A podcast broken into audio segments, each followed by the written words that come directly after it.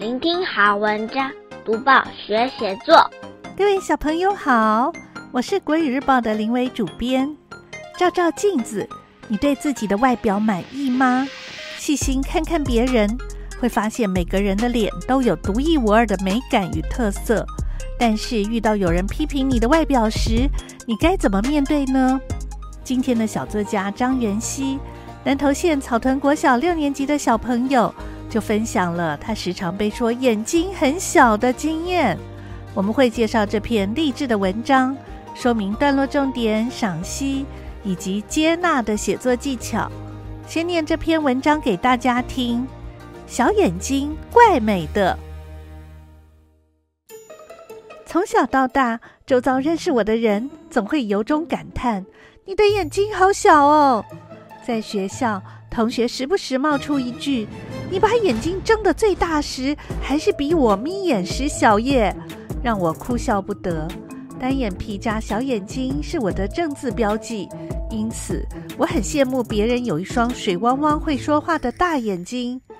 我尝试用双眼皮夹假眼皮，睡前努力撑开眼睛，还有盼命揉眼睛，但是都没有效果。我甚至想过长大后去割双眼皮呢。家人安慰我说：“你的单眼皮和小眼睛很特别，就像韩剧鬼怪的新娘金高银那样，有另一种迷人的美。”还说站上国际伸展台的许多亚洲知名模特儿都是小眼睛，称赞我也有一张国际脸。渐渐的，我接受了事实，有时照镜子觉得小眼睛其实蛮好看的。原来我是被大众审美观给束缚了。每个人都有一张与众不同的脸，不符合世俗审美标准不代表不美。就像蔡依林《怪美的》歌词中说的：“听谁说错的、对的，说美的、丑的？若问我，我看我说我怪美的。我爱小眼睛的自己，因为怪美的。”现在我们一起来看一看，要写这篇文章段落该怎么安排。第一段，小作家一开始就写出自己是小眼睛。第二段，他很羡慕别人有一双大眼睛。第三段，小作家尝试用各种方法想让眼睛变大。第四段，家人安慰作者，单眼皮、小眼睛有另一种迷人的美。第五段。小作家慢慢的接受事实，觉得自己是被世俗的审美观给束缚了。最后一段，小作家用蔡依林唱的《怪美的》歌词安慰自己，豁达的接受自己。解析完每一段在写什么，现在我们一起来赏析。今天的小作家外貌上有一个大特点。就是他的单眼皮眼睛和大家相比小了一点，因此很羡慕别人有一双水汪汪会说话的大眼睛。你知道为什么有些人是单眼皮，有些人是双眼皮吗？再仔细观察班上同学，是不是有的人皮肤比较白，有的人比较黑？大家一起比赞的时候，是不是有的人的拇指弯弯的，有的人的大拇指直直的？没办法那么弯，这些不同的人体特征，是因为我们细胞核里的染色体上的遗传信息不同哦。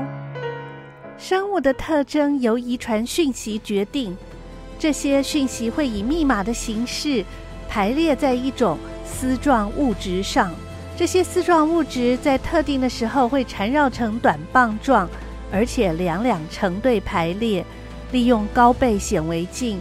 在细胞核里看到的短棒状构造就是染色体，染色体由 DNA 及组蛋白互相缠绕形成。我们常听到的基因就是能够遗传且具功能性的一段 DNA。民国一百零三年七月二日星期三的科学版《科学世界生物见识》专栏刊出了运用生物技术观察分析鉴别证物这篇文章。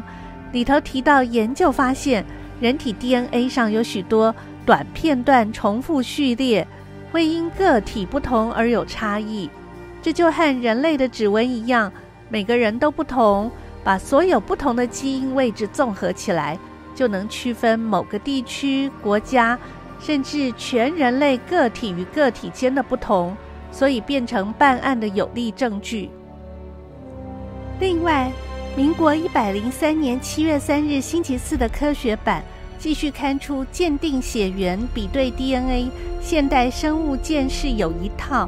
为我们说明侦查人员在调查犯罪时怎么鉴定、比对 DNA 锁定嫌犯，利用 DNA 想鉴定亲子关系，不必滴血认亲，而且 DNA 不光人类才有，动物和植物也有哦。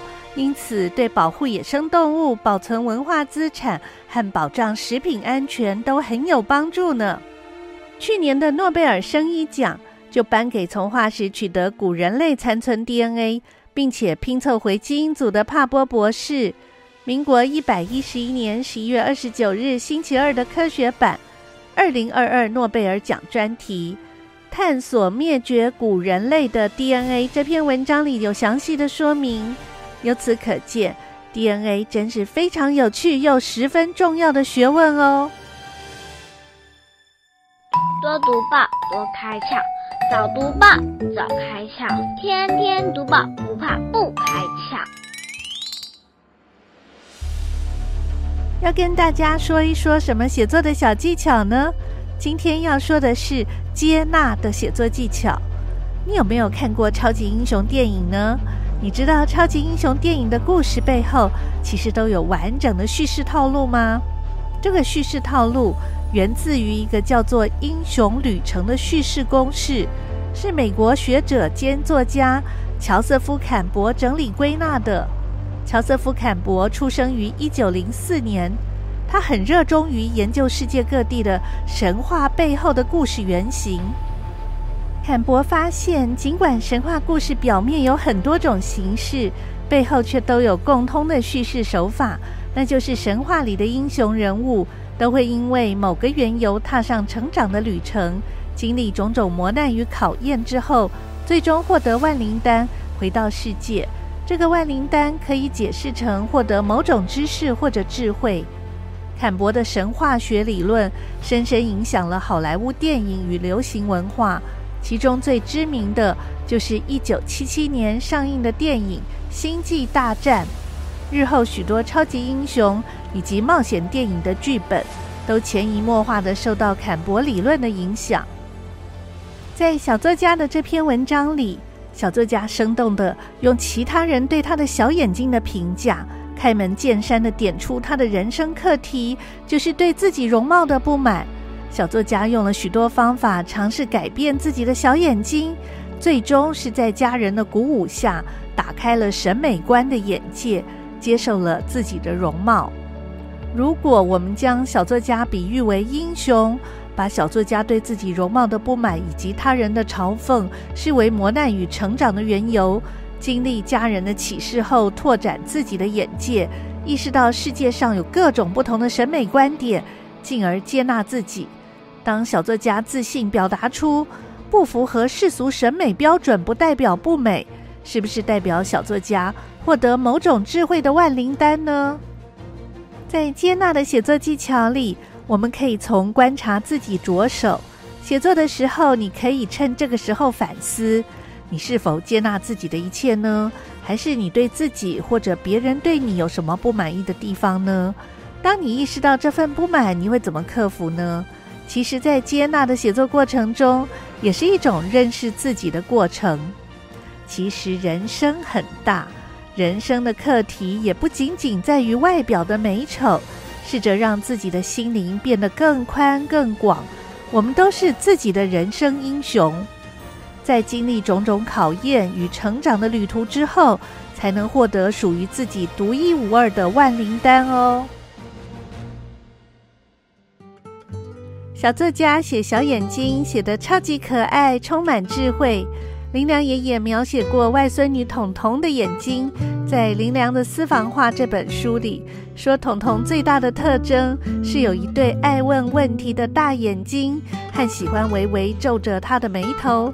林良爷爷说：“我画她，捕捉的是她的神气。我还为她写过一首儿歌。彤彤有对大眼睛。”好像星星亮晶晶，笑眯眯地看着你，老想向你问问题。彤彤喜欢皱眉头，不很明显，不很久，叫他不要皱眉头。他说本来就没有。彤彤那种想事情想得出神的表情，在林良爷爷笔下，是不是被描写的很传神呢？说完了林良爷爷对人物的描写，还有小作家写的小眼睛怪美的，小朋友可以学习段落重点、文章赏析，还有写作技巧。希望小朋友在写类似作文的时候，试试看把我们刚刚提到的写作重点应用上，鼓励小朋友。写作文可以用一种跟文字玩游戏的心情，多试试几种方法，让写作变得更有趣。